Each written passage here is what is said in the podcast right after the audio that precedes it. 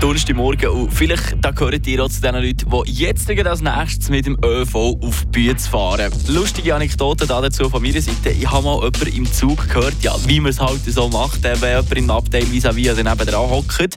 Der hat gesagt, er geht bewusst ging vier Minuten später als Haltestelle. Und das jeden Tag, weil er weiß, dass sein Bus ging am Morgen um diese Zeit vier Minuten Verspätung hat. Und das Tag ein, Tag aus und schon ging. Und genau das hat mich dann auf die Idee gebracht, mal einmal bei einem Experten nachfragen.